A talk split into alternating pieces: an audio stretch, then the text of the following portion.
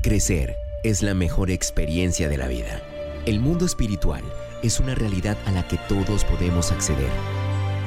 Entra ya a esta nueva dimensión con Pastor Mao a puerta cerrada. Verás lo que nunca han visto y oirás lo que jamás han escuchado.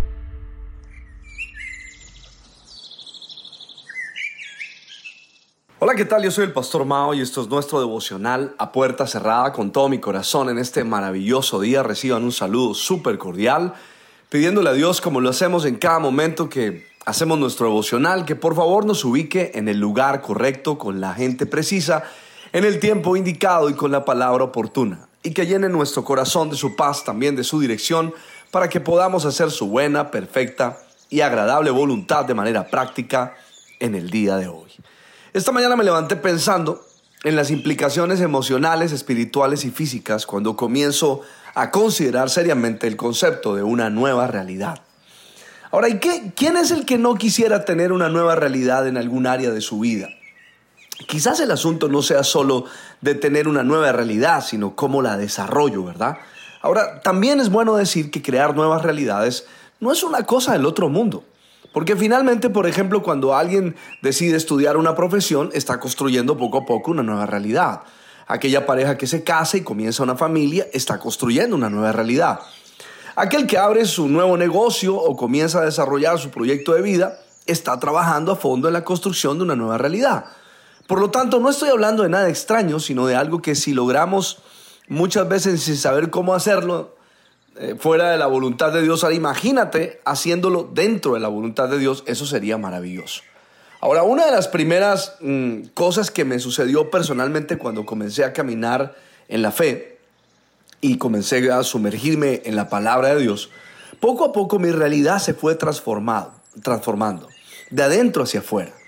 Y, ahí, ahí hubo cosas que comencé a ver y a hacer que antes no podía. Entonces Dios comenzó a construir y a, llevarme a una vida distinta, en una nueva realidad, donde mi participación pues dependía de la fe creativa que yo pudiera desarrollar. Mira, si la creatividad es la habilidad de Dios para resolver problemas o solucionar conflictos, entonces está directamente relacionada con la construcción de una nueva realidad.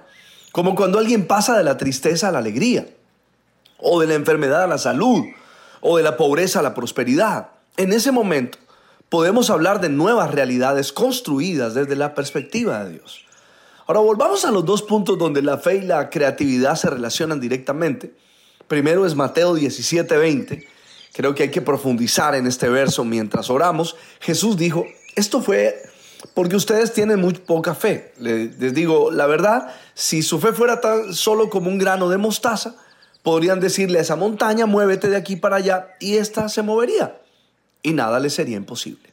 Ahora, si tenemos la fe del tamaño de un grano de mostaza, hablaremos como creativos, mientras nuestra realidad ha sido tener la montaña delante de nosotros, a la cual le puedes poner el nombre que tú quieras, ahora con fe y creatividad, con la palabra correcta, podrás comenzar a crear una nueva realidad a partir de lo que dices.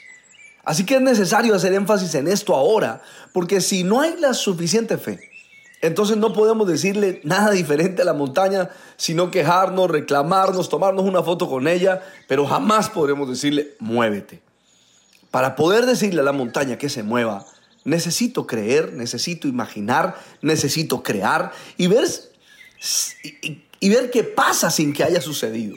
Como dice exactamente Hebreos capítulo 1, verso 3, para ponerle como piso a lo que vengo diciendo.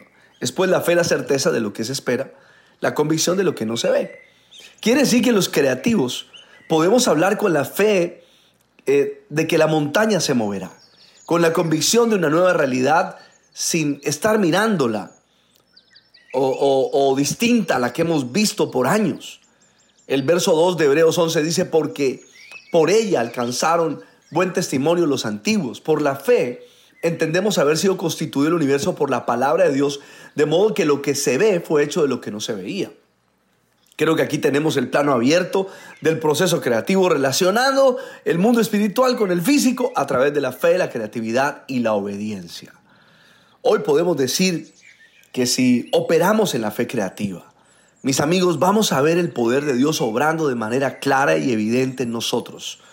Por lo tanto, Si tenemos en Dios la posibilidad de ver una nueva realidad desarrollada con una fuente que viene de, de su interior y con una fe creativa que viene de su corazón, ¿por qué insistir en quedarnos en el mismo estado en el que nos encontramos hoy? Recuerda entonces que si la fe te lidera, la fe te libera para poder moverte en un proceso creativo sobrenatural. Ahora dirige tu atención a este episodio súper interesante. Mateo capítulo 8, verso 23 al 27 dice, los discípulos subieron a la barca con Jesús después de una jornada fuerte de trabajo, todo estaba tranquilo. Cuando zarparon, Jesús se quedó dormido, lo más de tranquilo. Sin embargo, de repente todo cambió. Se levantó una tormenta y creo que de haberlo sabido seguramente no hubieran zarpado, se hubieran quedado en la orilla. Sin embargo, ahora están sumergidos en una fuerte tormenta, el viento se levanta con todo, las olas golpean la barca, el agua se mete y parece que van a naufragar.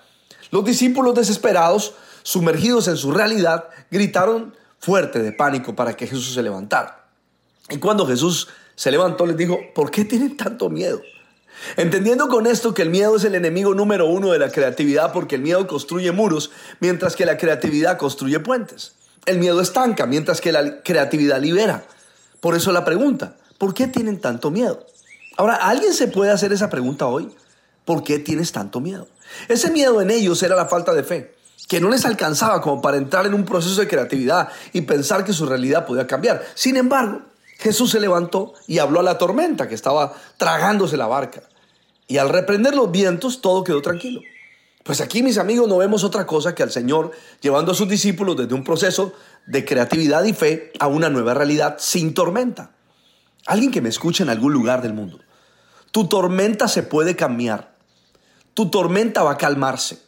Todo puede cambiar si usas bien tu fe y tu creatividad y si te dejas llevar por, y guiar por el Espíritu Santo, entonces tu tormenta se tranquiliza. Tu barca no se va a partir y no vas a naufragar. Deja de gritar como los discípulos lo hicieron y más bien utiliza la fe como un grano de mostaza, pega la creatividad y háblale, por favor. Jesús no le habló a la montaña, pero le habló a la tormenta. ¿Y qué sucedió? Se tranquilizó.